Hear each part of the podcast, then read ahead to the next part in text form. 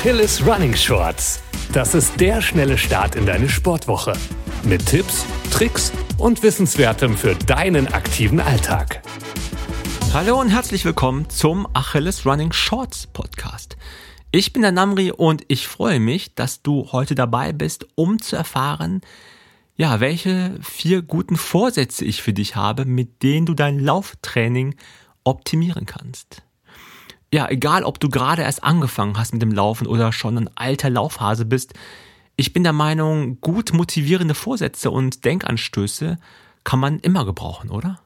Also, legen wir direkt mal los mit Vorsatz Nummer eins: Mach mal was Neues. Stichwort Routine. Routinen sind nichts Schlechtes, finde ich. Besonders anfangs helfen uns Trainingsroutinen am Ball zu bleiben und unseren Fortschritt besser messen zu können. Allerdings können Routinen auch zum Problem werden. Das hast du vielleicht auch schon selber mal gemerkt. Stichwort Laufroute. Wenn du jeden Tag dieselbe Route läufst, kann dir echt schnell langweilig werden und die Motivation schrumpft. Das gilt besonders, wenn man in einer großen Stadt wie Berlin oder München oder Köln lebt und immer die gleiche olle Parkroute läuft. Ich, ja, finde das dann auch selber ein wenig langweilig. Deswegen habe ich folgenden Vorsatz. Gestalte deinen Trainingsplan abwechslungsreich. Traue dich, dir immer wieder neue, unbekannte Routen herauszusuchen, auch auf die Gefahr hin, dass du auf der neuen Strecke ja anfangs vielleicht etwas langsamer unterwegs bist. Probiere Intervalltraining auf der neuen Strecke aus. Such dir neue Auf- und Abwärmübungen oder melde dich für so einen Charity-Lauf an. Das wäre auch cool. Und falls du beim Laufen gerne Musik oder Podcast hörst, wie jetzt vielleicht zufällig, kannst du auch beim Lauftraining echt viel Abwechslung reinbringen. Apropos Veränderung, das bringt mich direkt zum nächsten Vorsatz, nämlich trainier mit anderen zusammen. Ja, manche von uns haben größere Schwierigkeiten als andere, sich zum Beispiel bei schlechtem Wetter oder ja, schlechter Stimmung zum Laufen aufzuraffen. Was dagegen hilft, ist, sich einen oder andere Laufpartnerin zu holen oder sogar einer Laufgruppe oder einem ja, Lauftreff beizutreten. Dadurch fühlst du dich vielleicht eher verpflichtet, Trainingsdates einzuhalten und falls die Person, mit der du trainierst und verabredet bist, ein bisschen besser oder erfahrener ist als du, wird das deine Leistung zusätzlich positiv beeinflussen. Wenn dir das Laufen mit anderen besonders viel Spaß macht, kann es sich auch lohnen, ein eigenes Team zu gründen. Das wäre doch mal auch eine coole Sache. Denk dran, Laufen muss kein sturer Einzelkämpferinnen-Sport sein. Auch mit anderen gemeinsam zu trainieren, kann mega viel Spaß machen. Drittens, weniger kaufen, mehr laufen. Okay, ich gebe es zu. Manche Laufschuhe sehen einfach geil aus und ich komme nicht drum rum, sie mitzunehmen. Da ist der Mauszeiger echt manchmal schneller als mein Hirn und zack, zack, zack liegen die teuren Teile schon wieder im Warenkorb und mein Bankkonto ist geschröpft. Allerdings kommt jetzt das große Aber. Mehr Schuhe zu haben heißt nicht, dass du auch automatisch schneller läufst. Das stimmt leider. Dasselbe gilt auch für andere Laufkleidung und teure Technik-Gadgets. Es mag jetzt hart klingen, aber du solltest dich mal kritisch hinterfragen, was dich davon wirklich im Training weiterbringt und was dich bloß als Konsumentin glücklich macht. Hm. Eine Laufuhr mit GPS-Funktion ist nützlich, finde ich. Aber brauchst du wirklich akustisches Feedback bei Über- oder Unterschreiten der optimalen Herzfrequenz? Nice to have, aber hm. Bei allen tollen Sportartikeln sollten wir das Wichtigste nämlich nicht aus den Augen verlieren. Und zwar die Leidenschaft für das Laufen selbst.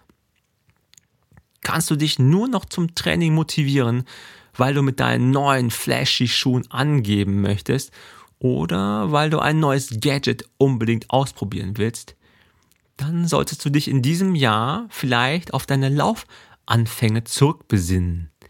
Wie wäre es denn als kleines Experiment einmal mit einer ganz gewöhnlichen Stoppuhr zu laufen? Weißt du, diese ganz alten Teile. Lauf einfach wieder mal nach Gefühl. Ohne Uhr. Lass dich treiben. Entdecke neue Runden und nimm deine Umgebung wahr.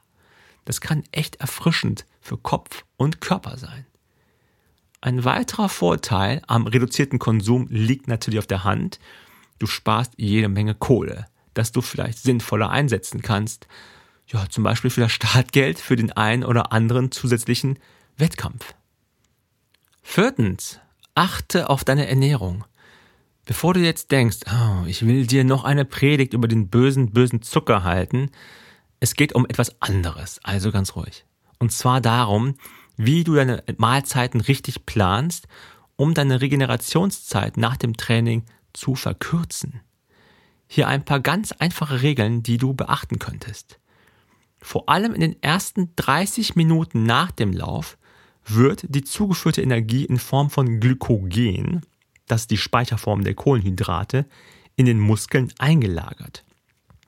Das bedeutet für dich erst essen, dann duschen und vielleicht noch was trinken zwischendurch. Für den ersten Hunger eignen sich schnell resorbierbare Kohlenhydrate, zum Beispiel in Form von Bananen, Reiswaffeln oder Rosinenbrötchen. Kohlenhydrate alleine aber reichen nicht aus. Der Körper braucht auch Proteine, um die Muskelstrukturen zu reparieren, die durch das Training beschädigt worden sind. Um außerdem Muskelkrämpfen und Muskelkater vorzubeugen, sind Magnesium- und Kaliumreiche Lebensmittel sehr wichtig.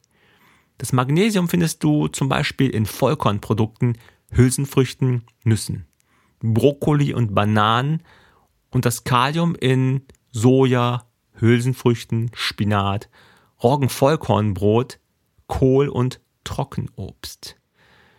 Ein idealer Snack nach dem Workout könnte zum Beispiel also eine Scheibe Roggenvollkornbrot mit Erdnussbutter, yes, und einer Banane sein.